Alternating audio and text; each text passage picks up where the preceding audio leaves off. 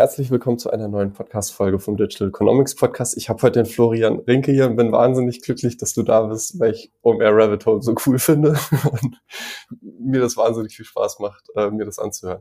Äh, erzähl mal, wie es dazu gekommen ist, dass du zum OMR gekommen bist und den ganzen OMR-Podcast von hinten äh, quasi betreust und, und da, da die Fäden ziehst und jetzt auch dein eigenes Format bekommst.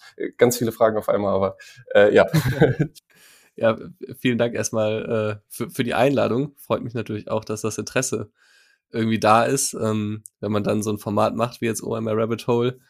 Ähm, weiß man ja im Vorfeld oder wusste ich natürlich und wir, wir alle äh, natürlich im Team auch gar nicht, wie kommt das an, ähm, gefällt das den Leuten und dementsprechend freut uns das äh, natürlich wahnsinnig, wenn es da jetzt irgendwie äh, so großes Interesse gibt. Ja, also letztlich, ähm, wie bin ich zu OMR gekommen? Ähm, ich habe ja jahrelang als Journalist eigentlich eher immer für Tageszeitungen oder für, für Printmedien auch gearbeitet, natürlich so klar online und so alles mitgemacht und ähm, habe halt irgendwie bei der Rheinischen Post sehr lange gearbeitet in der Wirtschaftsredaktion und habe da halt ähm, mich sehr viel um die Startup-Themen gekümmert. Also habe auch irgendwie Newsletter dazu geschrieben, auch mal irgendwann einen Podcast dann gestartet und ähm, unser Fokus war halt immer als Regionalzeitung, dass wir versuchen wollten, die regionalen Aspekte in den Geschichten zu finden. Also wir haben schon auch so nach Berlin geguckt und so in die Startup-Szene und natürlich auch auf Deutschland, Europa, weltweit, aber haben immer geguckt, okay, wie könnten wir eigentlich die Geschichten in die Region holen? Und ähm, ja, einer äh, der Leute oder eine der Personen, die dann natürlich in der Region eine Rolle gespielt haben, äh, ist halt Sven Schmidt gewesen, OMR-Stammgast, ähm, immer wieder im Podcast zu Gast und ähm, ja auch als Unternehmer sehr erfolgreich. Und den habe ich irgendwann porträtiert und ähm, habe dann sozusagen auch in diesem Zusammenhang das erste Mal mit Philipp äh, Westermeier, dem OMR-Gründer, ähm, per E-Mail Kontakt gehabt, habe ihn so gefragt nach seiner Meinung zu Sven und so. Und ähm, als ich dann 2020 in der Corona-Pandemie, im ersten Corona-Jahr, ein Buch geschrieben habe, wiederum, wo es auch wieder um diese äh, ja, Ver Verknüpfung Rheinland, Gründerszene und so ging, ähm, da hat Sven dann wiederum gesagt, der in diesem Buch vorkam, ja, damit musst du in den OMR-Podcast gehen. Das ist die Geschichte, die müssen wir da erzählen und so und hat mich da wirklich sehr unterstützt. Und so bin ich dann am Ende als Gast im OMR-Podcast gelandet. Ähm, und äh, im Anschluss hat dann hat Philipp gefragt, ob ich äh, mir vorstellen könnte zu wechseln, ähm, was ich auch nicht bereut habe, als ich das dann äh, etwas später angenommen habe. Und äh, quasi jetzt noch auf, auf diese Rheinland-Thematik äh, einzugehen, du bist ein richtiger Nerd, ne? Du, du hast ja auch jetzt äh, Silicon Rheinland als Buch veröffentlicht und NRW ist für dich schon so ein Herzensthema irgendwie. Also alles, was ich mir ja. so angehört habe rund um dich, so Podcasts und so weiter, da war schon viel NRW-Liebe, äh, glaube ich, zu spüren. Ja, klar, also ich, also ich bin hier aufgewachsen, ne? Ich bin zwar in Hannover geboren, aber ich bin hier aufgewachsen ähm, habe hier irgendwie äh, viele tolle Menschen kennengelernt, viel, viel auch einfach miterlebt, wie sich die Szene entwickelt hat. Ne? Man darf ja nicht vergessen, als ich angefangen habe mit der Startup-Berichterstattung, da gab es irgendwie in Düsseldorf äh, Trivago und irgendwie Aux Money, aber sonst war da ja auch nicht viel Startup-Szene. Ne? Ähm, das heißt, ich habe einfach sehr viel mitbekommen, wie sich im Ruhrgebiet, in, in, im Rheinland halt einfach Dinge entwickelt haben. Ähm, und das, ja, das, das führt natürlich schon dazu, dass man irgendwie auch mit einem anderen Blickwinkel äh, auf manche Themen guckt. Ne? Also jetzt beispielsweise die Tony-Boxen, die Tonys, die, die, die, die Gründer habe ich kennengelernt, bevor die überhaupt mit dem Produkt am Markt waren und da haben sie mir ihre Box dann irgendwie gezeigt und ihre Idee erklärt und so. Und wenn man dann sieht, wie sich so ein Unternehmen entwickelt, das ist nochmal was anderes, als wenn man jetzt irgendwie anfängt und über ein börsennotiertes Unternehmen äh, berichtet. Aber bist du jetzt nach äh, Hamburg gezogen ähm, zum OMR oder oder oder zieht nee. dich da nicht nicht weg? Also also sagst du, du, du möchtest auch wohnen bleiben? Ge genau, ich bin immer noch äh, in NRW ähm, und bin einer der äh, wenigen Remote-Arbeitnehmer bei äh, OMR, was ähm, auch tatsächlich so war, also das erste Mal, als Philipp mir das Angebot gemacht hat, da ging es halt dann auch um einen Job in Hamburg, den habe ich dann halt abgelehnt und beim zweiten Mal habe ich dann aber zugesagt. Und habe damals eigentlich schon gesagt, wenn jetzt OMR nicht in Hamburg gewesen wäre, sondern in Köln oder in Bonn oder Düsseldorf oder so, hätte ich damals halt schon zugesagt. Ähm, aber für mich war es halt wirklich wichtig, so äh, auch aus familiären Gründen hier wohnen zu bleiben. Und es klappt auch tatsächlich äh, echt gut, auch jetzt, wo dann sozusagen die Leute bei OMR größtenteils wieder ins Büro zurückgekehrt sind. Ja, ich, ich finde das ganz lustig. So irgendwie haben alle immer das Gefühl, also so, wenn ich jetzt auch so eine Podcast-Folge äh, aufnehme, im Nachhinein kriege ich mit, merken die Leute oder denken die Leute, dass wir jetzt quasi uns gegenüber an einem Tisch sitzen. Und aber an und für sich funktioniert das digital halt wahnsinnig gut. Wie, wie, wie ist es auch für die Vorbereitung? Also du, du, du machst ja jetzt auch für den OMR-Podcast, machst du ja ähm, auch ganz viel Vorbereitung und Recherche und so weiter. Ähm, habt ihr dann einfach vorher eine Videokonferenz, wo du quasi einmal alle spannenden Fakten einmal rübergibst oder wie organisiert ihr euch da? Ähm, also tatsächlich ist es so, dass wir so alle 14 Tage ungefähr einmal im Team, also das bin dann nicht nur ich und Philipp, sondern da sind ganz viele andere noch dabei. Ähm, es gibt ja dann auch auf äh, sozusagen ähm, auf der Organisationsseite ähm, gibt es halt auch jemanden, der heißt äh, lustigerweise auch Flo oder Florian, äh, der sich dann sozusagen um auch um alles äh, Audioplanung, ähm, die ganze Organisation und sowas kümmert und wir sitzen halt immer in einem größeren Team zusammen. Es sind so immer, ich sag mal so fünf bis neun Leute oder so und diskutieren dann halt irgendwie die Zahlen der letzten Wochen, Gästevorschläge, auch vielleicht manchmal langfristigere Ideen, ähm, bestimmte Konzeptfolgen oder sowas.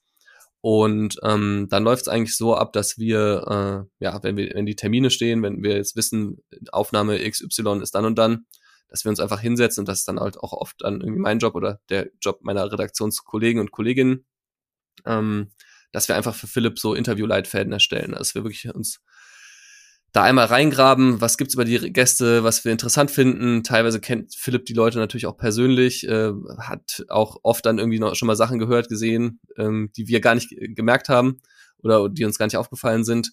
Und so entsteht dann halt eigentlich so eine Vorbereitung. Ne? Das ist immer so eine Mischung aus ähm, aus Philips Inter oder letztlich auch so ein Podcast, das ist immer eine Mischung aus Philips Interessen und dem, was wir sozusagen so an Grundgerüst ihm auch mit mit in die Aufnahme geben, dass er dann halt auch dann irgendwie vorbereitet ist und und ungefähr weiß, worüber man sprechen könnte, welche Themen es gibt, welche Aspekte interessant sind. Weil, weil das natürlich schon immer sehr, sehr cool beim OMR-Podcast, dass dann irgendwie mal irgendwelche Zahlen oder Fakten so zwischen, zwischen den Zeilen rausgezaubert werden. Das, das macht den natürlich aus. Ja, genau, das in, in der Regel ist es vorbereitet. Wobei Philipp ja auch teilweise dann schon da sitzt und dann irgendwie während der Aufnahme das Handy rausholt und kurz irgendwelche Sachen nachguckt oder so. Also das, äh, ja. Ja, weil, weil ich finde das erstmal äh, echt gefährlich. Also ich meine, ich mache im Vorhinein schon, gucke ich mir ganz genau an, wen lade ich mir da ein und so weiter. Aber in dem Moment, wo man aufnimmt, kann man oft nicht alles sofort Fakten checken. Und ist in dem Setting dann auch die Idee entstanden äh, zu Rabbit Hole? Also dass, dass ihr gedacht habt, äh, lasst es doch mal quasi tiefer einsteigen? Ja, ja, also eigentlich ist es schon vorher entstanden. Das war tatsächlich auch einer der Gründe, warum ich gewechselt bin, weil ich halt einfach ähm, so also Philipp hatte einfach gesagt, er sucht einmal einerseits jemanden, der sich um diesen OMR-Podcast halt kümmert äh, und dann sozusagen im Hintergrund da die Arbeit macht. Aber es ging ihm auch immer darum, irgendwie weitere Formate zu etablieren. Also es gibt jetzt ja schon seit ein paar Jahren dann irgendwelche Doku-Formate, äh, also Bewegtbild, äh, was wir machen. Ne? Die Gorillas-Doku ist jetzt ja kürzlich erschienen. Und, ähm, und er hat halt auch immer gesagt, so, okay, er möchte eigentlich so mehr in diesem Storytelling-Bereich ähm, was machen, weil er halt auch schon gesehen hat, ähm, dass es gar nicht so viele Wirtschaftspodcast-Formate gibt und so Storytelling-Formate halt noch weniger. Und das heißt, ähm, also dass ich mich um so ein Thema kümmere, dass ich so einen Podcast machen werde, das wusste ich halt schon, bevor ich dann bei OMR angefangen habe. Und das war halt auch ein maßgeblicher Grund wirklich für den Wechsel, weil ich halt einfach diese Möglichkeiten gesehen habe und diese unglaubliche Chance, eine Geschichte wirklich einfach mal nicht auf 120 Zeitungszeilen zu erzählen, sondern halt eben über ein paar Stunden hinweg in einem Podcast. Ähm, und äh, genau, und dann war es sozusagen auch äh, ja so die Überlegung, was können wir gut, wo ist unsere Stärke? Und das ist natürlich schon irgendwie so diese die Startup-Szene, die Digitalwirtschaft in Deutschland. Und wenn man da halt irgendwo anfangen will mit einem Thema, gut, dann fängt man halt logischerweise äh, ja, vielleicht am ehesten bei den Sambas an. Ähm, und so ist es eigentlich entstanden. Finde ich, habt ihr auch äh, irgendwie cool hingekriegt, weil ähm, ich finde, die Samba-Brüder sind so ein bisschen wie Elon Musk, äh, dass sie so, es gibt so Leute, die lieben einfach alles, was sie tun. Es gibt Leute, die, die finden einfach alles ganz, ganz schrecklich, was sie tun. Also so viel Hass ist auch da. Und irgendwie habt ihr es, finde ich, schön geschafft, das abzubilden, ähm, aber ohne also eine Sachlichkeit zu verlieren. Also ich meine, klar, an manchen Stellen geht's vielleicht auch einfach nicht ohne, weil man einfach Leute zu Wort kommen lässt, die eine sehr starke Meinung haben. Aber ja, finde ich, hat man gemerkt, dass ihr euch da Mühe gegeben habt, eure Meinung so ein bisschen quasi rauszunehmen. ehrlicherweise, das ist ja auch mein Anspruch als Journalist, ne, dass ich halt am Ende das Bild äh, ähm, so facettenreich wie möglich zeige und das ist halt auch wirklich, also mein Anspruch an die, die Sendung oder an das Format ist halt schon, dass die Leute, wie du das sagst, ne, es soll, am Ende sollen die Leute sagen, es ist nicht alles positiv gewesen, es ist nicht alles negativ gewesen, aber ungefähr so ist es gewesen. Und ich will halt möglichst die Realität abbilden ähm, oder so nah wie möglich an die Realität herankommen, wo ich ja nicht dabei gewesen bin. Das heißt, natürlich bin ich darauf angewiesen, dass mir Leute erzählen, wie es dann damals war oder dass ich mir halt drumherum noch Sachen angucke. Ähm, aber so dieses Schwarz-Weiß, da glaube ich eigentlich nicht dran. Ne? Meistens ist es halt eben grau und das dann diesen Punkt zu treffen, ist natürlich dann irgendwie auch die Herausforderung. Ähm, es ist, gibt ja auch wahnsinnig viele Anekdoten, die ich höre, die ich halt am Ende doch nicht verwende, weil es dann halt irgendwie zu sehr ins Persönliche geht. Ne? Und ich halt auch glaube, ähm, das Persönliche, also die Menschen, auch jetzt Milliardäre wie Oliver Samba, haben Recht auf Privatsphäre und alles, was nicht im geschäftlichen Kontext relevant ist, spielt dann halt auch in dem Moment für uns jetzt eine untergeordnete Rolle, ne? Nee, aber es ist irgendwie, also finde ich wahnsinnig schön, dass so diese Geschichten jetzt eine Chance haben, erzählt zu werden. Weil ich hatte äh, als, als Kind, ich weiß nicht, ob man das kennt, äh, es gibt so eine Hörbuchserie, Hörspielserie, die heißt Abenteuer Wissen. Da geht's halt um, um so Entdecker, die, weiß ich nicht, die, die, die Taklamakan durchqueren oder, oder als erstes am Nordpol sind oder am Südpol sind oder irgendwie der erste Mensch auf dem Mond. Und das wird dann aber quasi nicht innerhalb von zehn Minuten abgefrühstückt. Und ich würde sagen, bei einem Podcast, das geht natürlich tiefer auf jeden Fall als jetzt so ein klassischer Zeitungsartikel. Aber trotzdem finde ich, klar, in einer Stunde kann man nicht die Lebensgeschichte und das Lebenswerk von irgendwelchen Menschen erzählen und, und quasi die ganzen Facetten, wie, wie, wie du sagst. Und irgendwie hat das Rabbit Hole wahnsinnig schön wahnsinnig schön gemacht. Was plant ihr in Zukunft? Also wo, wo geht's da weiter? Ähm, was, was kann man in den nächsten fünf Jahren erwarten, was da noch so kommt? Puh. äh, da ist diese, diese beliebte Bewerberfrage immer. wo, wo sehen Sie sich in fünf Jahren? Ähm, die konnte ich auch mal schon nicht äh, beantworten. ähm, ja, erstmal also für mich muss ich ganz klar sagen, ist so der Fokus momentan erstmal jetzt nach der Sommerpause diese letzten fünf Folgen, die noch ausstehen. Also wir haben ja fünf Folgen, fünf der zehn Folgen haben wir schon gesendet oder sind schon öffentlich und, und fünf Folgen kommen halt noch, die erstmal fertigzustellen. Und das ist momentan tatsächlich so viel Arbeit, ähm, dass ich zwar immer mal wieder so ein bisschen so, äh, so einen Blick riskiere, okay, was kommt eigentlich danach, ähm, aber noch gar nicht zu weit blicken will. Ähm, für uns ist ja ehrlicherweise auch das Jahr immer so ein bisschen unterteilt in die Festivalzeit und in die Nicht-Festivalzeit. Das heißt, ähm, ich weiß jetzt schon, wenn ich mit Rabbit Hole durch bin oder wenn wir mit Rabbit Hole durch sind, dann geht ja erstmal die Planung wieder los, wie wird das OMR-Festival nächstes Jahr, wer steht wo auf der Bühne. Und das ist ja auch eine Aufgabe, die einen großen Teil der Zeit von uns als Redaktion einnimmt. Ähm, klar gibt's Ideen, äh, was man so oder was wir so als zweite oder dritte Staffel ähm, machen könnten. Ich glaube, man muss sich nur so ein bisschen mal die deutsche digital, die deutsche Wirtschaftsgeschichte angucken. Da, da gibt's ja ähm, total viel spannende, große Geschichten. Vielleicht jetzt nicht alle so, äh, so schillernd wie die Sambas, ähm, aber allein aus diesem Rocket-Universum, ne? Also, wenn man jetzt sich anguckt, was ich alles weglassen musste. Ähm, Zalando ist ein riesiges Unternehmen und trotzdem kommt es in dem Podcast nur ganz wenig vor, weil es halt einfach mehr um Rocket geht als um Zalando. Aber allein diese Geschichte ist natürlich schon, würde auch ein eigenes Format äh, tragen oder ähm, diese ganze, ich sitze jetzt gerade am Skript, äh, für diese Liefer, für diese Food-Marktfolge, äh, ne, also HelloFresh, Delivery Hero und so diese ganze Lieferdienstschlacht. Auch das ist mit Sicherheit ein Format, ähm, was als Podcast funktionieren würde. Also das heißt, allein in diesem Kosmos gibt es natürlich schon Dinge irgendwie, wo man dran anknüpfen kann. Und man sieht ja auch bei anderen, ähm, jetzt zum Beispiel die Business Insider Gründerszene haben ja kürzlich da diesen Gorillas Podcast irgendwie rausgebracht, der ja auch wirklich echt äh, super war, fand ich. Ähm, und auch solche Geschichten, davon gibt's ja so viele, da kann man echt, also da können wir wahrscheinlich äh, ist immer eher die Frage, was machen wir zuerst und nicht, was machen wir als nächstes.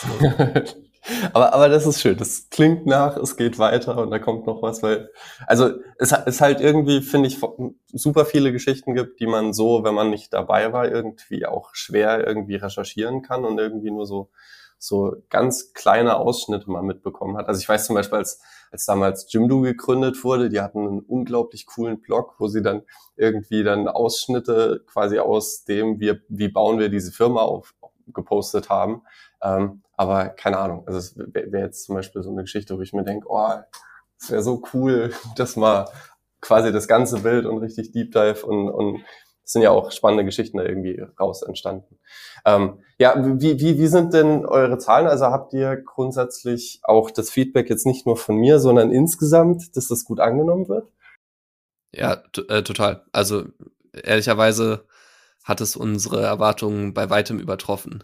Ich hatte überhaupt kein Gefühl dafür, was so ein Format äh, schaffen kann an Zahlen, weil es ja auch am Ende so ist, dass wir einen eigenen Kanal neu aufgebaut haben dafür.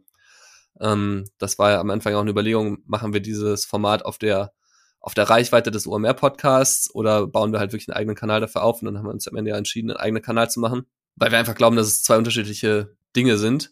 Ja, dementsprechend war es aber wirklich eine Wundertüte und ich hatte dann, hatten wir am Anfang mal so ein Konzept geschrieben, wo mein Kollege äh, dann reingeschrieben hatte, 30.000 Streams und Downloads pro Folge. Und ich habe gedacht so, oh krass, also das, das ist schon echt viel. Klingt für mich auch wahnsinnig viel, aber ich habe kein Verhältnis. Wie, wie, wie viel hatte der OMR-Podcast, damit man das irgendwie in Verhältnis setzen kann? Ja, also, die, also die, man muss schon sagen, die, die besten Folgen im OMR-Podcast haben jetzt schon irgendwie in Summe 200.000 äh, Downloads und Streams.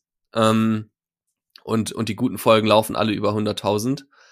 Aber trotzdem ist es für ein neues Format, also war für mich einfach unvorstellbar, 30.000. Äh, und die haben wir aber locker geknackt bei jeder Folge bislang. Und das ist natürlich irgendwie für mich echt schon cool zu sehen. Zumal ja OMR-Podcast auch ein sehr großer Maßstab ist. Also ist vermutlich der größte Business-Podcast mit Abstand, schätze ich mal. Also ich ja. weiß, es nicht, aber aber wir wissen es auch nicht genau. Also ich würde mal sagen, so man kann ja mal nur so ein bisschen von den Charts äh, Chartsplatzierungen ausgehen und so. Genau kennen wir die Zahlen der anderen natürlich nicht. Aber ich würde auch vermuten, dass es hm, der größte oder wir sagen immer einer der größten ist. Wahrscheinlich könnten wir sogar sagen der größte, aber ich kenne die Zahlen nicht. Ne? Ich glaube so Handelsblatt Disrupt oder so ist ja auch noch ein ähnliches Format, was jetzt natürlich äh, relativ groß äh, ist. Und man darf auch nicht verwechseln. Es hängt ja auch immer von vielen Faktoren ab, ne? Welche Frequenz hast du, wie du sendest?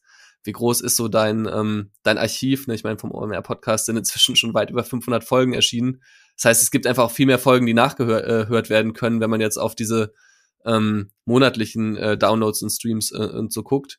Ähm, dann ist natürlich irgendwie das, äh, ja, also die Möglichkeit äh, beim OMR-Podcast irgendwie äh, was zu hören, ist natürlich deutlich größer als bei einem Podcast wie jetzt Rabbit Hole, wo es irgendwie erst fünf Folgen gibt. Ne?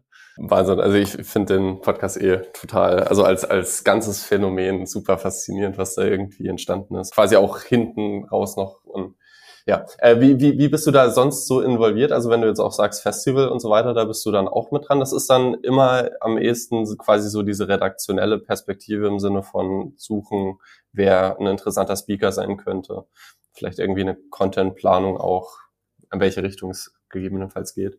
Ja, genau. Also im Festival äh, oder beim Festival ist es eigentlich ja so, dass ähm, meine Kollegen und ich aus der Redaktion das Bühnenprogramm ähm, machen von diesen äh, ja, vier Bühnen oder drei Bühnen, dann vor Dingen die Expo-Stages. Ähm, das heißt, wir äh, ja, überlegen uns, wie könnte das Programm aussehen, was sind so thematische Schwerpunkte, wo wir vielleicht auch ein bisschen irgendwie nach Speakern suchen äh, wollen oder nach Speakerinnen und dann, ähm, genau, sprechen wir Gäste an, äh, potenzielle Gäste. Äh, werden natürlich auch viele angefragt, ähm, können wir bei euch auf der Bühne auftreten. Und ähm, dann ist es halt wirklich von, äh, ja, quasi den Gästen ähm, mit denen absprechen, welches Thema wollt ihr auf der Bühne machen, was können wir uns vorstellen, was interessiert vielleicht auch das Publikum am meisten. Äh, das ist ja am Ende immer das Wichtigste. Bis, bis hin zu am Ende, wir sitzen auf der Bühne und moderieren oder wir stehen halt hinter der Bühne und organisieren am Tag alles ist das halt alles am Ende Redaktionsarbeit, wobei man ja nicht vergessen darf, dass da ein riesiges Team noch drumherum alles andere macht, ne? Von Speaker-Logistik über, ja, die Speaker quasi von A nach B bringen auf dem Festivalgelände, dieses ganze Gelände überhaupt erstmal äh, irgendwie zu einem OMR-Gelände an diesen zwei Tagen zu machen.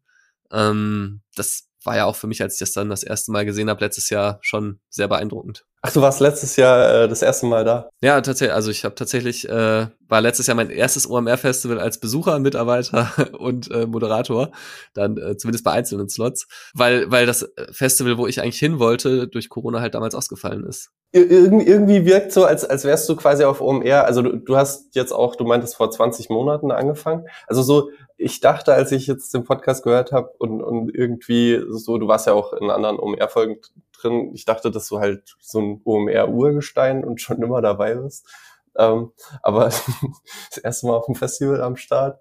Also war, war, ist für dich dann auch irgendwie eine neue Welt, in die du da jetzt reingekommen bist, so ein bisschen. Ja, total. Also definitiv äh, ähm, hat sich ganz viel verändert. Ähm, das war auch ein bisschen merkwürdig, weil mein erster Arbeitstag ja dann der 2. Januar 2022 ja auch wirklich am Ende in so einem Lockdown oder nicht in einem Lockdown, ja, oder war das noch Lockdown? Aber auf jeden Fall quasi im Homeoffice angefangen hat.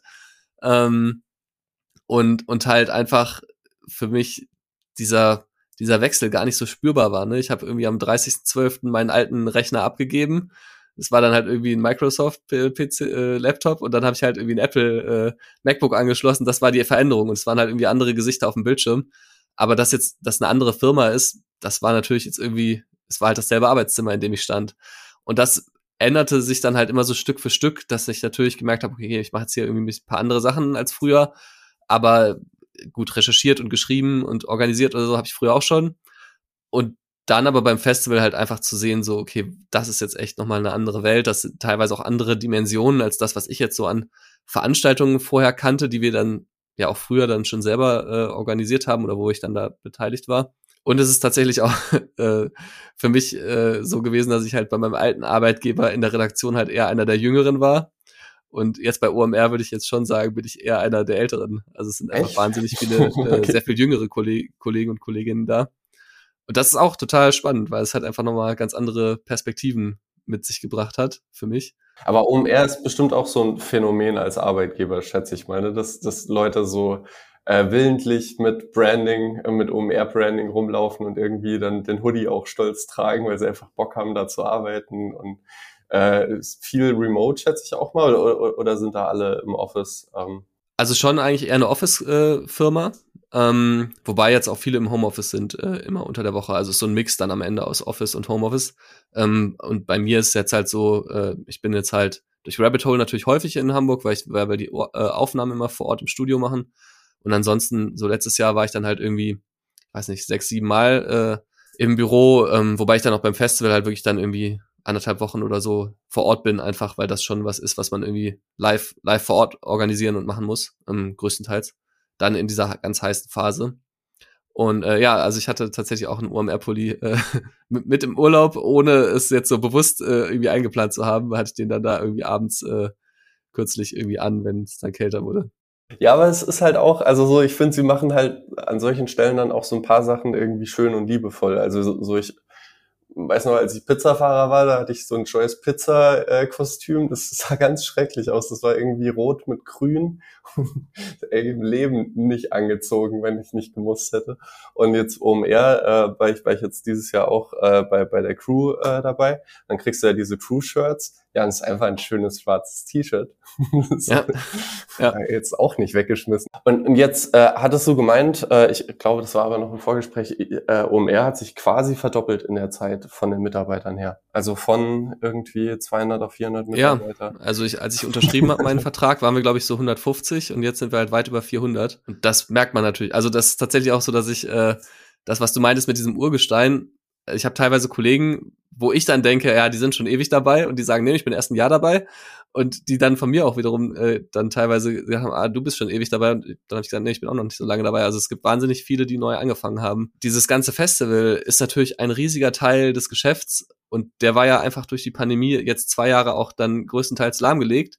Und in dem Moment, als es wieder losging, sind natürlich in diesem Bereich dann auch teilweise irgendwie neue, neue ähm, Jobs äh, geschaffen worden haben neue Leute angefangen und gleichzeitig ist die Firma in der Zeit ja trotzdem weiter gewachsen. Ne? Das heißt, es sind einfach in anderen Bereichen ist auch der Bedarf gewesen.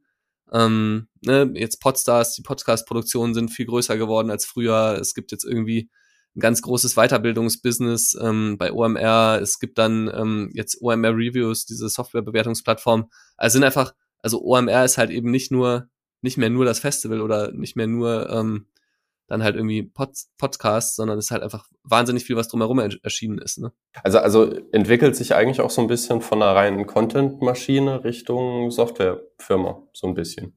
Ja, es ist am Ende natürlich schon Content, weil es halt am Ende um Bewertungen geht, ne? Und es geht natürlich darum, irgendwie, ähm, also es ist schwierig zu sagen, weil halt OMR wirklich jetzt zu, von dem, was ich so mitbekommen habe und was ich dann so selber erlebt habe, es entwickelt sich viel halt einfach so aus diesem, müsste man das nicht eigentlich mal machen heraus?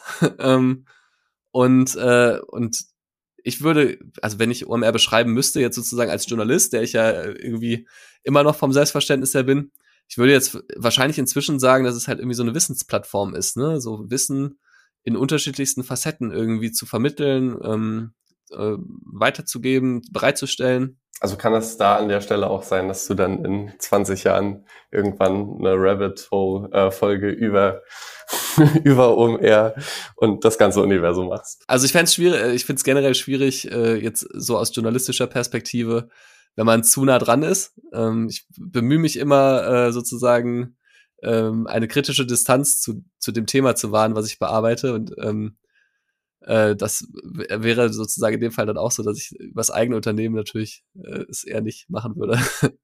Ist ein Argument, dass man vielleicht über den Arbeitgeber selbst dann nicht negativ redet an Stellen, wo es vielleicht dann oder oder Dinge rausschneiden würde. Aber auf jeden Fall äh, sehr sehr spannender Arbeitgeber und sehr sehr spannend, äh, was quasi als Format da jetzt entstanden ist. Was, was wäre so der nächste Lieblingsgast, den du hättest? Also wenn, wenn du es dir jetzt aussuchen könntest, also so oder oder oder quasi als großes Thema oder oder ist da eine ganz lange Liste und du tust dich schwer? Mm, ja, dann müsste ich jetzt ja verraten, was gerade unser Favorit ist. ähm, so. Also ich, also vielleicht kann ich es mal so sagen. Ich finde das Spannende an ähm, an der Samba-Story jetzt aus meiner Perspektive, also ich mache ja am Ende einen Podcast, den ich selber gerne hören möchte, ist ja, ist ja sozusagen, dass man halt an ihrem Beispiel einfach wahnsinnig viel große Geschichte erzählen kann. Ne? Also man kann wirklich halt erzählen, okay, wie hat sich denn die Startup-Szene in dieser Zeit entwickelt? Wie hat sich die deutsche Wirtschaft in der Zeit entwickelt? Und wo sind eigentlich so diese Umbrüche? Ne? Also dieser iPhone-Moment beispielsweise, der dann halt plötzlich auftaucht und der ja wirklich nochmal dazu führt, dass einfach Unternehmen, die jetzt in einer Analo also jetzt in der Desktop-Welt gestartet sind, irgendwie ihr Geschäftsmodell anpassen müssen oder ihre Produkt äh, Produktseiten und sowas anpassen müssen. Allein das ist ja ein Umbruch, ähm, der in dieser Zeit stattgefunden hat, der einfach total ja, bahnbrechend war.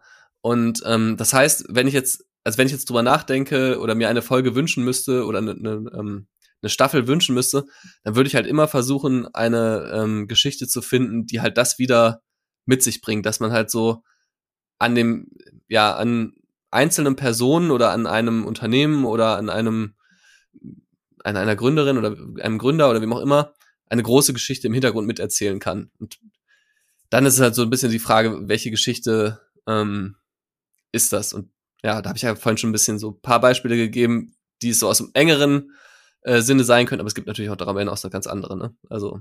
Ja, aber, aber, aber bin ich sehr gespannt. Also ich meine, die Frage vorhin äh, auf, wo, wo siehst du dich und das ganze Konzept in fünf Jahren war natürlich ein bisschen drauf ausgelegt, dass ich hoffe, dass es da nächstes Jahr, dass es weitergeht. Ja, ich, also ich glaube, umgekehrt ist eher so die Frage, was können wir leisten, ne? Also jetzt bei, bei Rabbit Hole, ähm, ich habe halt einfach schon vorher sehr viele Jahre über Startups berichtet und kannte natürlich jetzt auch schon äh, jetzt nicht die Sambas persönlich, die kenne ich bis heute nicht persönlich, aber ähm, ich kannte zumindest Akteure, die mit ihnen zu tun hatten. Und ähm, ich kannte manche Geschichten oder manche Entwicklungen oder so, ne? Habe ich dann auch, auch durch die Buchrecherche oder so dann schon, schon mal kennengelernt. Und, ähm, und gleichzeitig hat halt OMR wahnsinnig viele, ähm, wahnsinnig viel Netzwerk, was es dann halt auch nochmal leichter gemacht hat, in dieses Thema reinzukommen und wirklich mit Leuten zu sprechen, die damals halt dabei waren oder so.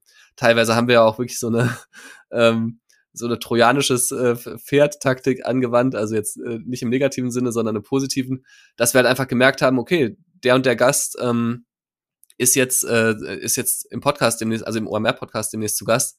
Ähm, lass dir noch mal was zu den Sambas fragen. Also so ein Beispiel, was ich äh, was ich ähm, habe ich auch schon mal auf LinkedIn geschrieben. Insofern ist es jetzt hier nicht so die die die, die äh, Top-Nachricht, aber ähm, wir hatten irgendwann hatte ich gehört, dass äh, Boris Becker bei äh, Jamba ähm, quasi so als Investor mit im Gespräch war und das eigentlich Jamba Boris heißen sollte. Das hatte mir eine Quelle erzählt. Eine Quelle ist natürlich äh, also besser, wenn man zwei Quellen hat. Und ähm, dann hatte ich Boris Becker damals, es war letztes Jahr noch, angefragt über seine Anwälte. Und, äh, und die Anwälte haben gesagt, er steht für ein Gespräch nicht zur Verfügung. Und das heißt, es wäre natürlich für mich super gewesen, ich hätte mit Boris Becker sprechen können über diese Jamba-Anekdote. Also stimmt es wirklich, dass Jamba, dieser Klingeltonanbieter, eigentlich Boris heißen äh, soll? Und, ähm, und dann hatte Philipp irgendwann gesagt, ja, hier, Boris Becker kommt zum Festival. Äh, auf der Conference Stage, ich interview den. Und dann hab ich gesagt, ja, ist ja mega. äh, frag den doch bitte mal mit, nach Jamba. Und dann sagte Philipp, boah, ganz ehrlich, wir haben dann irgendwie ja, die Tennislegende auf der Bühne. Ich weiß nicht, ob ich das hinkriege, dann da, ne, es ist ja auch noch mit, also es war noch eine zweite Moderatorin vorgesehen. Ähm, ich weiß nicht, ob wir die Frage unterbringen können, kann ich dir ehrlicherweise nicht versprechen. Äh, müssen wir gucken. Ja, ist ja auch ein heikles Thema. Also ist ja jetzt auch was, also wo jetzt vielleicht nicht jeder gerne drüber reden würde. Genau, wir wussten natürlich auch überhaupt nicht, wie, wie würde er reagieren. Findet er das gut, findet er das schlecht? Ähm, und dann bin ich am Festivaltag halt, als ich wusste, okay, Boris Becker wird jetzt gleich auf der Bühne sein, ähm, bin ich halt irgendwie mega so hektisch übers Festivalgelände gerannt und habe halt irgendwie noch versucht, da pünktlich da zu sein und so. Und dann gedacht, so, okay, dann muss ich ihn irgendwie Backstage treffen und einfach da fragen, wenn er dann sowieso schon mal da vor Ort ist. Äh, bessere Gelegenheit kriege ich ja nicht. Und dann bin ich irgendwie Backstage, ähm, ja, wollte ich da quasi rein, dann sagten die Security noch so, nee, nee, du kommst hier nicht rein. Und dann habe ich gesagt, ja, Moment, ich bin doch OMR-Mitarbeiter ähm, ah, okay, ja gut, dann, dann komm gerne rein. Und dann, dann saß er halt da und ähm, ich dachte so, okay, wie, wie spreche ich ihn jetzt an? Und bin dann da so, so, ja, quasi am Ende dann doch rübergegangen einfach, hab dann irgendwie mit seinem Manager auch nochmal gesprochen, den ich halt auch durch eine OMR-Podcast-Folge kannte. Ähm, und hab dann halt ihn einfach gefragt, so, ja, Boris äh, oder Herr Becker, ich weiß gar nicht mehr, wahrscheinlich habe ich ihn gesiezt, ähm, ich hätte da mal so, äh, ich hätte gehört hier irgendwie die Samba-Brüder und damals Jamba und so und dann bestätigte er das auch und sagte, ja, ja, das stimmt, das soll, ja, ja, das, das war so und hat noch so ein paar andere Sachen gesagt. Und, äh, und am nächsten Tag äh, bin ich dann irgendwie ins OMR-Büro gekommen und äh, Philipp kam halt irgendwann rein und dann meinte ich ja, weißt du übrigens, was ich rausgefunden habe? Boris Becker hat es bestätigt, Jamba sollte äh, Boris heißen. Und er sagte nur, ja, das habe ich ihm doch auf der Bühne gefragt. so, okay. okay. Und irgendwie meine äh, investigative Megaleistung war natürlich dann irgendwie nicht mehr ganz so viel wert. Aber ähm, das war das, worauf ich hinaus wollte. Wir hatten es halt auf Tonspur und äh, und konnten halt, oder auf äh, Tonspur klingt jetzt irgendwie so sehr äh, altbacken, aber ne, wir hatten es quasi aufgenommen und konnten es halt im Podcast als O-Ton einbauen. Und ähm, und das haben wir halt auch bei anderen äh, Formaten halt gemacht, ne? dass wir jetzt, wenn wir irgendwie einen Ralf Dommermut, den 1 und 1 ähm, oder den United Internet Gründer treffen, dass wir den halt auch irgendwie fragen, äh, okay, wie war das damals mit den Sambas? Äh, die United Internet war jetzt ja auch einer der größten Investoren ähm, bei Rocket Internet. Und äh, genau, mit, das haben wir halt immer versucht so mitzudenken, einfach, dass wir sagen, okay, wie können wir vielleicht da schon irgendwie auch Inhalte produzieren, die wir dann für den Podcast mitnutzen können. Ne? Nicht nur die Samba-Brüder sind ja umstritten, ähm, um es freundlich zu formulieren, ähm, sondern ja auch Firmen, die sie aufgebaut haben. Also da gibt es ja Beispiele, wo dann wirklich einfach Webseiten eins zu eins kopiert wurden, Farbe wurde ausgetauscht, Logo wurde ausgetauscht und im Source Code, äh, Code der Webseite konntest du halt noch Kommentare sehen aus der alten Webseite. Ähm, so, da gibt's ja bestimmt auch so ein schambehaftetes Thema. Also hattest du auch Leute, die dann, dann einfach nicht drüber reden wollten oder denen die Zeit einfach unangenehm war? Ähm, ja, hatte ich, also habe ich auch. Ähm, also man muss generell ja sagen, es ist so ein bisschen so wie dieser Eisberg bei der Titanic. Also die Leute, die im Podcast auftreten, sind halt so die Spitze, die du über Wasser siehst. Und es gibt halt, ja, wahrscheinlich die, ich weiß jetzt nicht die wie viel x-fache Menge an Leuten, mit denen ich gesprochen habe, die halt nicht auftauchen wollen. Ähm, das heißt, ich habe mehr Hintergrundgespräche geführt, als am Ende Gespräche ähm, quasi, die wir aufnehmen und konnten und auch dann verwenden konnten. Und ähm, da waren natürlich Leute auch dabei, die sich äh, ihre Rolle selbst auch kritisch hinterfragt haben. Ähm, umgekehrt muss ich aber auch sagen, gab es ganz viele, die einfach auch eine andere Perspektive auf das Thema hatten. Ne? Das ist ja schon irgendwie auch so dieses Thema Copycat. Ähm, war ja gerade auch in Deutschland dann oft sehr, sehr negativ. Und es gibt aber natürlich zwei Perspektiven. Ne? Also an sich Dinge zu kopieren hat es ja schon immer gegeben und das ist ja nichts Neues. Ähm, was, was ja sozusagen eher diese besondere Qualität ist, wenn man es mal so in Anführungszeichen setzen will, ist ja das, was du gerade gesagt hast, ne? dass man halt einfach so dreist kopiert hat, dass da wirklich teilweise Grenzen offenbar überschritten wurden. Ähm, und das hat natürlich jetzt keiner jetzt so direkt äh, live äh, auf Sendung zugeben wollen. Ne? So äh, ist aber auch nicht schl schlimm. Ähm, und ähm, ja, ich glaube, man, man darf halt auch nicht man darf halt einfach nicht vergessen, das ist halt auch immer so ein gewisser Zeitgeist. Und aus einer Zeit heraus macht man, sind dann vielleicht Dinge okay oder sind da Dinge halt irgendwie so, wie sie sind, ähm, die halt Jahre später vielleicht irgendwie anders gesehen werden. Ich habe da letztens noch mit jemandem drüber geredet. Wenn man sich heute mal beispielsweise jetzt äh, von der Bully-Parade hier Tra Traumschiff Surprise anguckt oder sowas, ähm, oder auch manche alte Witze so von Stefan Raab oder so, da wird man heute vielleicht auch nicht mehr so drüber lachen oder würde sie anders beurteilen.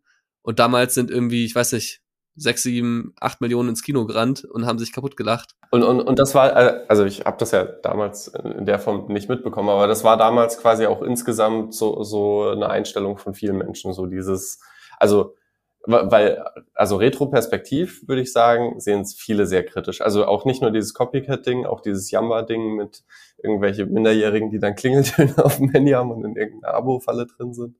Ähm, so, so, aber, aber damals war quasi das viel noch Abenteuerland und, und Leute haben das entspannter äh, gesehen. Wobei gibt's vermutlich solche und solche. Ne? Ja, ich, also ich will da jetzt gar nicht als der Anwalt der einen oder der anderen Seite auftreten. Ich glaube, was man halt sagen muss, ist, ähm, ja, es ist am Ende der Zeitgeist. Ne? Also ich glaube, man darf halt nicht vergessen, das war so nach dieser, nach diesem Platzen der Dotcom-Blase und so, da, da sind ja sind ja wirklich viele Träume auch zerplatzt und auch viele äh, finanzielle Träume. Ne? Also es gab wenig Wagniskapital für Startups und auch die diese ganzen Risikokapitalgeber, die irgendwie ein paar Jahre zuvor äh, dann da irgendwie mitbekommen haben, wie blutig sowas auch ausgehen kann am Ende, wenn es halt schief geht. Ähm, die waren halt auch vorsichtiger, ne? Und die haben natürlich dann gesagt, okay, es gibt ein etabliertes Geschäftsmodell, da gibt's irgendwie schon sozusagen ein Vorbild, was gezeigt hat, dass es funktioniert, dann geben wir doch mal ja unser Geld darauf, ne? Also das war jetzt ähm, auch vielleicht eine nachvollziehbare Perspektive, dass man da eher vorsichtig ist. Natürlich ist es immer cooler, diese eine große Idee zu haben, die dann funktioniert. Aber fairerweise muss man auch sagen, wie viele Leute gibt's davon, die diese Idee haben? Und, äh, und für den Aufbau des, Ökosystems, also dieses Startup-Ökosystems in Deutschland und in, auch in Berlin, war es, glaube ich, ganz, ganz wichtig, dass es diese Copycat-Phase gab. Natürlich ist es vielleicht jetzt irgendwie ähm, wenn man es jetzt mit einem Fußballspiel vergleicht, äh, ist es schöner irgendwie, du spielst wie der FC Barcelona in besten Zeiten und bist halt irgendwie die technisch beste Mannschaft und spielst einen wunderbaren Fußball. Aber wenn du halt am Ende schmutzig 1-0 gewinnst, äh, ist es vielleicht sogar der erfolgreiche Weg für die und passt halt dann vielleicht eher zu der Mannschaft auf der anderen Seite des Spiels. Ne? So, was hilft's, wenn du versuchst zu, äh, zu spielen wie der FC Barcelona, wenn du nicht die Spieler hast? Ne? Und, ähm, und ich glaube, was man ja auch sieht, ist, dass aus diesen Copycats heraus ganz, ganz viele andere ähm, Unternehmen entstanden sind von Leuten, die da halt gelernt haben und die halt innerhalb kürzester Zeit durch dieses, durch diesen Apparat Rocket Internet halt einfach mit Gründertum in, in Kontakt gekommen sind. Und diese Niederschwelligkeit, dass man halt eben sieht, ähm, ich muss jetzt nicht das Genie sein, das diese eine Idee hat, ähm, ich muss jetzt auch nicht irgendwie äh, technisch brillant sein in irgendeiner, ne, so der, der technisch brillanteste Programmierer oder so, sondern ich kann einfach hingehen, mir angucken, was funktioniert woanders und dann kann ich selber zum Gründer werden. Ähm, das hat, glaube ich, viele Leute motiviert, in diesen Bereich zu gehen, die es sonst nicht gemacht hätten, die sich einfach nicht getraut hätten. Und ähm, ich will da jetzt nicht gutheißen, was da so im Einzelfall, wo da vielleicht irgendwie Grenzen überschritten wurden oder sonst irgendwas. Aber ich glaube, in Summe für das Ökosystem war diese Phase der Copycats schon auch wichtig. Zumal halt, also, also ich finde, was Rabbit Hole irgendwie schön rausgestellt hat, war, ähm, also zum Beispiel an der, an der Stelle mit, äh, wo, wo es um diesen äh, eBay-Investor geht, der quasi auch quasi betont, wie er das mit unterstützt hat, dass quasi da eine Seite aufgebaut wird, die dann auch gut sich an eBay verkaufen lässt. So, also das war ja quasi was, was vielerorts gewollt war und, und schön war und wo dann dafür Geld da war und, und wie du halt sagst, so, es gibt also in der Berliner Szene eigentlich wenige Leute, die nicht bei irgendeiner Rocket-Firma waren. Und heute hat man einfachere Wege, würde ich sagen, Programmieren zu lernen, Suchmaschinenoptimierung zu lernen, Online-Marketing zu lernen. Ähm, aber vermutlich war das auch einfach so eine Ausbildungsstätte für viele, viele Menschen, die das das allererste Mal im Leben gemacht haben und davon dann leben konnten. Ja, und wenn man dann da halt bei den besten oder bei sehr guten Leuten lernen konnte, die da halt im Rocket-Kosmos irgendwie unterwegs waren, das hilft, glaube ich, auch. Ne? Und ich, ich meine, am Ende, wenn man sieht, wie heute Startups aufgebaut werden, dann ist das, ja auch schon anders. Ne? Ich meine, diese, diese Modelle, diese Inkubationsmodelle, die dann auch ja Rocket am Ende verfolgt hat, dieses wir gründen zehn Startups pro Jahr, ähm, das, das gibt's ja heute eigentlich gar nicht mehr in dem Sinne, sondern es sind ja heute schon ganz andere Herausforderungen. Ne? Es ist teilweise viel softwarelastiger, es ist B2B-lastiger. Ähm, es entstehen jetzt gerade auch in ja viele, viele Startups, die ja auch ähm, ganz andere Herausforderungen haben, also wo das Gründerteam einfach eben nicht mehr aus drei äh, Wirtschaftsschulabsolventen besteht, äh, alle männlich, äh, sondern ähm, halt auch einfach dann wirklich aus äh, meinetwegen Ingenieuren oder irgendwelchen Wissen, Wissenschaftlern, die dann zu anderen Themen geforscht haben. Also es wird ja sehr viel äh, heterogener alles. Aber weil es halt heute auch irgendwie zugänglicher ist. Also heute kostet halt ein Server auch nicht mehr die Welt. Also so äh, im Grunde kannst du ein SaaS-Startup ohne Budget gründen, ohne Fremdkapital oder mit wenig Fremdkapital. Ja, skalieren müsstest du es halt trotzdem, also wenn du skalieren willst, brauchst du halt dann doch wieder Kapital, aber auch das ist ja inzwischen breiter, ne? Auch da, früher gab es halt dann irgendwie oft nur Rocket Internet Geld oder so von, von Unternehmen oder Wagniskapitalgebern aus dem, aus dem Rocket Kosmos. Heute gibt es viel mehr VCs, ne? So klar, man muss mal gucken, wie weit das, wie sich das jetzt entwickelt gerade alles. Ähm, aber das Angebot an sich ist breiter geworden. Ja, und, und, und, und das muss man den Sammers einfach lassen. Die waren wahnsinnig gut darin, Geld einzusammeln. Also das muss man halt auch erstmal schaffen, quasi diese Summen irgendwie auf den Tisch zu packen. Absolut. Ähm, ja. Und Leute zu finden, die, die quasi also so viel Geld auf den Tisch packen, dass man da ganze Firmen mitbauen kann. Ich hoffe sehr, dass da noch ganz, ganz viel kommt. Ich bin sehr gespannt auf die neuen Folgen. Äh, ich schätze, es ist wahnsinnig viel Arbeit, die du noch vor dir hast. Also vermutlich, ihr habt alles im Kasten, aber noch nicht alles geschnitten. Ne? Äh, weder noch, also. Ach so, oh, oh, oh ihr, ihr interviewt noch, ihr zeichnet ich, noch. Ich äh, interview noch Leute, ich äh, schreibe noch die Skripte gerade. Ähm. Hast du noch Hoffnungen, dass sich noch so die eine oder andere Person, inklusive vielleicht der Sambas, meldet? So, ich meine, also spätestens jetzt wissen sie ja, es gibt ein Interesse, dass sie gegebenenfalls vielleicht doch mal zu dir äh, ins Studio kommen. Ja, also Ho Hoffnung, Hoffnung habe ich immer. Die, die Chance ist jetzt natürlich nicht so groß, muss man ehrlicherweise sagen, weil sie ja generell auch schon in der Phase, wo es ihnen noch mehr genutzt hätte, sehr wenig Medienpräsenz gezeigt haben. Und die Frage einfach ist, warum sollten sie es jetzt tun? Ähm, kann ich auch nachvollziehen ein Stück weit. Ich finde es schade. Ich glaube halt an sich, ähm, dass die, dass diese Rolle oder die Bedeutung der Sambas noch viel größer sein könnte, wenn sie es einfach mehr verstanden hätten, einem gesellschaftlichen Nutzen sozusagen sich noch stärker zu widmen als nur dem eigenen Bankkonto. Am Ende ist es auch nicht meine, meine Aufgabe, das zu beurteilen. Ähm, und da, ich kenne ihre Motivation ja auch nicht. Aber äh, ich glaube schon, dass es, dass sie auch auf, auf eine gewisse Weise Vorbilder sein könnten. Ähm, und sich da, wenn sie sich da ein bisschen stärker vielleicht auch nach außen hin äh, öffnen würden. Aber ja, ich rechne ehrlicherweise nicht damit. Ähm, aber klar, bei vielen anderen hoffe ich immer noch, dass sie sich melden. Und äh, tatsächlich kamen auch nach der Ausstrahlung der ersten Folgen noch viele, also viele Türen, die sich da geöffnet haben. Ja, weil, weil glaube ich ja Leute, die, die sich nicht sicher sind, werde ich da fair behandelt oder, oder, oder ähnliches, glaube ich, spätestens jetzt einen Eindruck davon haben, wie das Konzept ist und es ja zumindest mal versucht wird, irgendwie unterschiedliche Seiten zu Wort kommen zu lassen und nicht nur gebasht wird. Genau. ja. Okay, äh, ich bedanke mich sehr, dass du dir abends noch die Zeit genommen hast, jetzt einen Podcast aufzuzeichnen. Ähm, genau, und hoffe, dass wir uns mal auf dem OMR-Festival über, über den Weg laufen ja. oder, oder äh, woanders. Aber auf jeden Fall großes, großes Dankeschön. Du hast mir eine große Freude mit diesem Podcast-Format gemacht. Sehr gerne, vielen Dank.